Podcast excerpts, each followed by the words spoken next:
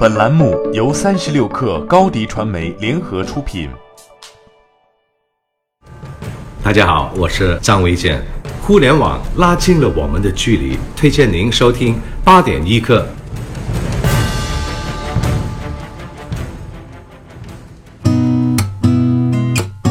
八点一刻，听互联网圈的新鲜事儿。今天是二零一九年十二月二十五号，星期三，圣诞节。金盛在这里祝您圣诞快乐。华为法国官方 Twitter 昨天发文称，华为将成为第一家发布配备石墨烯电池的高端智能手机制造商，同时转发了外媒对于 P 四十将会搭载石墨烯电池的报道。报道称，P 四十的电池容量为五千毫安，体积却比传统电池体积缩小百分之三十，可实现四十五分钟快捷充电。华为消费者业务方面回应称，该消息不属实，法国 Twitter 号转发的内容未经 CBG 核实。目前这篇 Twitter 消息已经被删除。京东七 Fresh 创新业态七范儿全国首店北京银河 SOHO 店正式对外营业。七范儿每天早上七点三十开始营业，直到深夜自然闭店。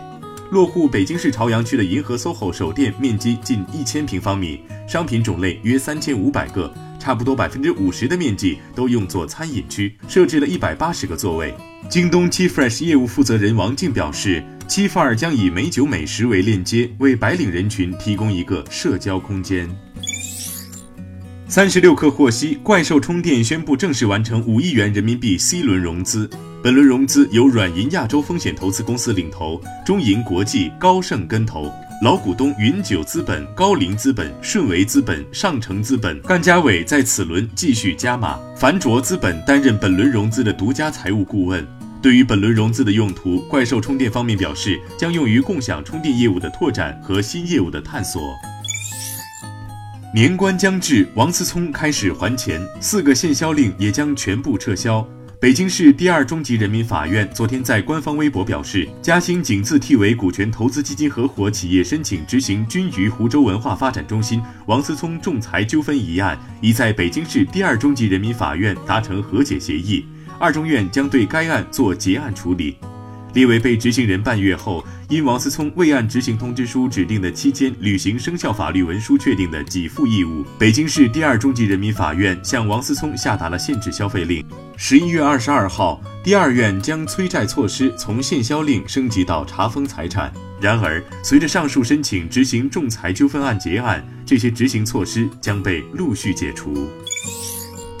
滴滴总裁柳青在其个人微博上透露，自己录制的一段语音在平安夜上线。在圣诞、元旦节日期间，只要乘客按提示报备了酒后乘车，在行程结束后，滴滴将向乘客外呼播放柳青录制的到达提醒语音，提示乘客确认是否到达目的地以及紧急情况下的求助办法。双旦节结束后，外呼语音将恢复为机器人语音。苹果官方昨天公布了2019年 App Store 中国区本土优秀 App 游戏的最终候选清单，共有四款应用、二十四款游戏入围。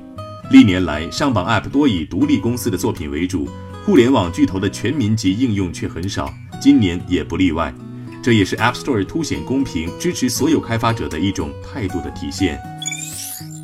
股神巴菲特不仅是一位投资大师，在为家人购买平安夜礼物方面也很有策略。巴菲特儿子彼得·巴菲特的前妻玛丽·巴菲特表示，巴菲特以前每逢圣诞节就会送给每位家人一万美元现金，但现在变成了价值一万美元的股票。玛丽·巴菲特总会选择保留了这些股票，并且每次都会买入更多这只股票，因为他相信，只要是巴菲特看中的股票，最后肯定会大涨。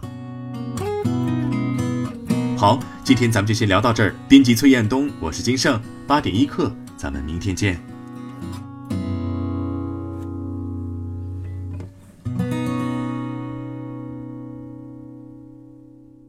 欢迎加入三十六氪官方社群，添加微信 baby 三十六氪 b a b y 三六 k r，获取独家商业资讯，听大咖讲风口，聊创业，和上万课友一起交流学习。